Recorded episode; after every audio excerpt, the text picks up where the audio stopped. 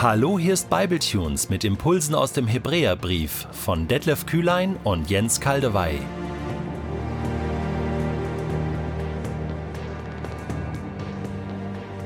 Der heutige Bibletune steht in Hebräer 1, die Verse 7 bis 14 und wird gelesen aus der neuen Genfer Übersetzung. Die Engel werden als Diener bezeichnet. Es heißt in der Schrift, Gott macht seine Engel zu Sturmwinden, seine Diener zu Feuerflammen. Zum Sohn jedoch wird gesagt, Dein Thron, o oh Gott, hat für immer Bestand. Gerechtigkeit ist das Kennzeichen deiner Herrschaft. Du liebst das Recht, alles Unrecht ist dir verhasst. Deshalb, o oh Gott, hat dein Gott das Salböl der Freude in solcher Fülle über dich ausgegossen, wie er es bei keinem deiner Freunde getan hat. An einer anderen Stelle heißt es, Du, Herr, hast am Anfang das Fundament der Erde gelegt, und auch der Himmel ist das Werk deiner Hände. Himmel und Erde werden vergehen, du aber bleibst. Sie werden alt werden, alt wie ein abgenutztes Kleid. Du wirst sie zusammenrollen wie einen Umhang. Sie werden ausgewechselt werden wie ein abgetragenes Kleidungsstück. Du aber bleibst der, der du bist, und deine Zeit wird kein Ende haben. Und hat Gott je zu einem Engel gesagt, Setze dich an meine rechte Seite, bis ich deine Feinde zum Schemel für deine Füße gemacht habe? Nein, die Engel sind alle nur Diener, Wesen der unsichtbaren Welt, die denen zu Hilfe geschickt werden, die am kommenden Heil teilhaben sollen, dem Erbe, das Gott uns schenkt. Während ich den heutigen Bibeltext vorhin eingelesen habe, kam bei mir doch nochmal die Frage auf, warum widmet der Hebräerbrief ein ganzes Kapitel dieser Frage, wer ist größer, Jesus oder die Engel? Vielleicht hast du dich das auch gefragt, weil für mich ist das doch klar. So wie der Hebräerbrief dann auch schreibt, die Engel sind Diener, sie sind auch Geschöpfe Gottes, sie wurden von Gott erschaffen für den Himmel, so wie die Menschen für die Erde erschaffen wurden. Also, das ist doch klar. Warum ein ganzes Kapitel? Ist doch fast unnötig, oder? Man hätte das mit zwei, drei Sätzen abtun können, macht der Hebräerbrief aber nicht. Hm, da habe ich jetzt nochmal drüber nachgedacht. Und dann fiel mir Folgendes ein. Der Teufel, Satan, der Diabolos, der war ja früher einmal auch ein Engelsfürst. Gott hat diesen Engelsfürsten, diesen Morgenstern auch erschaffen. Und irgendwie war dieser Engelsfürst so mächtig, gibt auch noch andere Engelsfürsten. Wir kennen zum Beispiel Michael, der auch in Offenbarung Kapitel 12 gegen den Teufel und seine Engel kämpft. Also Michael, ein mächtiger Engelsfürst. Es gibt auch Gabriel, äh, der auch als ein Erzengel, ein Engelsfürst bezeichnet wird.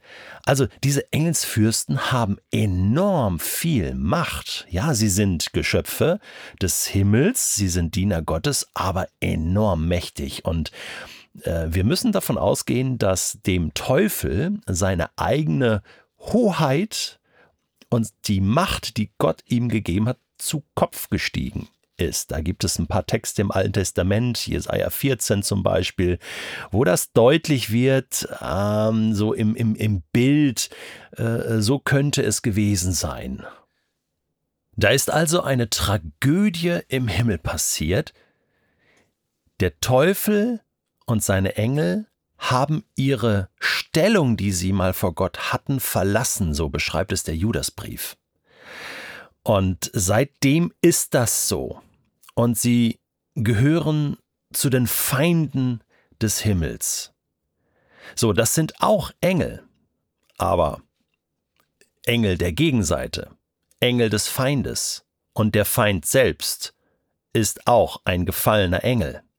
Und das ganze Ausmaß dieser Tragödie kommt zum Vorschein, als der Teufel Jesus, und jetzt sind wir beim Thema, versucht in Matthäus 4 in der Wüste und ihm diese alles entscheidende Frage stellt oder ihm dieses verlockende Angebot macht,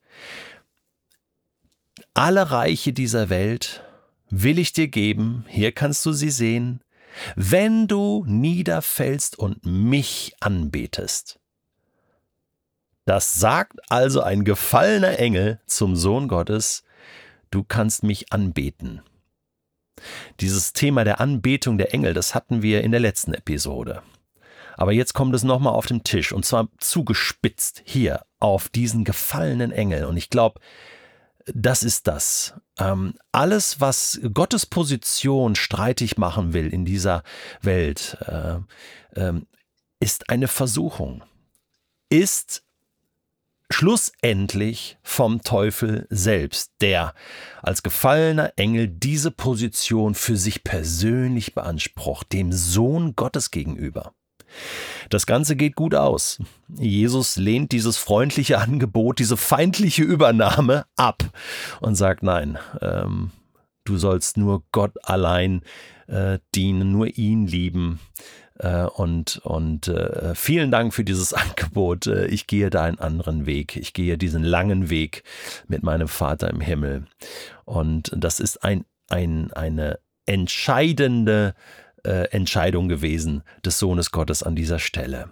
Aber hier haben wir das. Hier trifft das aufeinander. Ein Engel und der Sohn Gottes. Und umso mehr ist es wichtig, dass der Hebräerbrief uns hier nochmal aufklärt, ähm, wie hoch und erhaben und unerreichbar und unvergleichlich die Stellung von Jesus ist. Deswegen all diese Zitate hier aus dem Alten Testament, all das, was messianisch, prophetisch ähm, äh, auf Jesus hin vorausgesagt wurde äh, und, und ihn als den Sohn Gottes äh, zur Rechten des Vaters äh, wirklich sieht äh, und, und diese Begründungen sind ganz, ganz wichtig, dass wir da auch Klarheit haben. Johannes, dem Jünger von Jesus, ist das ja passiert, als er die Offenbarung empfangen hat, die Apokalypse, sie aufgeschrieben hat. Da schreibt er in Kapitel 22, Vers 8, Ich, Johannes, habe alles gehört und gesehen, was hier berichtet ist. Überwältigt von dem, was ich gehört und gesehen hatte, warf ich mich vor dem Engel nieder, der mir das alles gezeigt hatte und wollte ihn anbeten. Und ich glaube, wir dürfen das nicht unterschätzen, es ist eine ganz natürliche Reaktion. Es gibt Engel, die, die sind einfach so herrlich, so mächtig, weil sie Gottes Geschöpfe sind. Da gibt es Engelsfürsten, wie gesagt, da gibt es Cherubim, äh, Seraphim. Äh, wenn wir die live sehen würden, wir würden niederfallen und die anbeten, weil das, das ist einfach so unfassbar herrlich und groß und mächtig und wir würden vor Angst vergehen. Äh, ja, muss mal Jesaja 6 lesen, wo er, wo der Prophet äh, da im Himmel ist und diese Vision hat äh, vom Thronsaal Gottes und, und diese Seraphim erlebt und das ist alles so gewaltig. Und auch Johannes, er fällt hier nieder. Er kann gar nicht anders. Er kriegt weiche Knie und, und will diesen Engel anbeten. Und der reagiert ganz cool und gelassen und sagt, ähm, äh, doch er sagte äh, zu mir, tu das nicht. Ich bin Gottes Diener. Ja, ich bin Gottes Diener. Ich bin einfach nur ein Diener. Äh, obwohl ich so, so mächtig und so stark bin, ich bin nur ein Diener. Und das ist auch das, was der Hebräerbrief sagt. Ich bin nur ein Diener. Wie du und deine Brüder, die Propheten, sind wir alle, die sich nach der Botschaft dieses Buches richten nur Diener. Bete vielmehr Gott an. Gott allein ist anbetungswürdig. Gott der Vater, Gott der Sohn und Gott der Heilige Geist. Und die Engel sind Diener. Und mit diesem Gedanken möchte ich abschließen. Das ist etwas, was auch für dich und mich wichtig ist. Und ein weiterer Punkt, ist für einen reifen Glauben wahrzunehmen, hey, die unsichtbare Welt ist auf meiner Seite. Gott schickt seine Diener, Wesen der unsichtbaren Welt, mir zu Hilfe. Denn es heißt hier, Hebräer 1, Vers 14, sie wird denen zur Hilfe geschickt werden, die am kommenden Heil teilhaben sollen, dem Erbe, das Gott uns schenkt. Das heißt, sie unterstützen uns in unserem Alltag. Ob du dir da einen Schutzengel vorstellst oder einfach eine Macht, die mit dir ist. Die Macht wird mit dir sein. Ja, wirklich, im wahrsten Sinne des Wortes ist Gott jeden Tag auf deiner Seite. Und die Engel führen seinen Willen aus. Sie sind seine Diener, die das eins zu eins umsetzen, was Gott ihnen sagt. Und wenn du betest und um Hilfe bittest, heute, dann sei gewiss, dass Gott seinen Arm ausstreckt, dass er dich unterstützt und dass er Engel schickt, die dich begleiten, dich unterstützen und dafür sorgen, dass du das Ziel erreichen wirst, was Gott mit dir erreichen will.